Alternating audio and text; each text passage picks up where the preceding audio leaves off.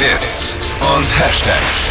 Flo Kerschner Show Trend Update. Wenn's um Food geht, da ist TikTok aktuell absolut nicht mehr wegzudenken. Cookies, Kuchen, alles was schnell geht und mega lecker schmeckt, ist da voll angesagt.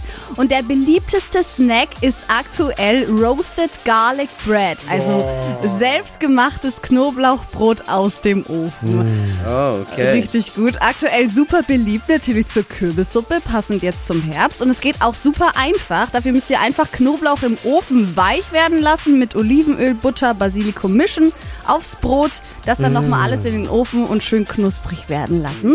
Und optional finde ich richtig geil, da dann noch Feta oder Parmesan drauf. Lecker. Egal, was du auf geröstetes Brot mit Butter tust, es schmeckt alles gut. gut. Und wenn es Knoblauch ist. Ist halt, ja. Ja. Nichts fürs erste Date vielleicht, ne? Ja, ist auch nichts fürs erste Date, aber trotzdem richtig geil. Rezept findet ihr auf hitradio1.de.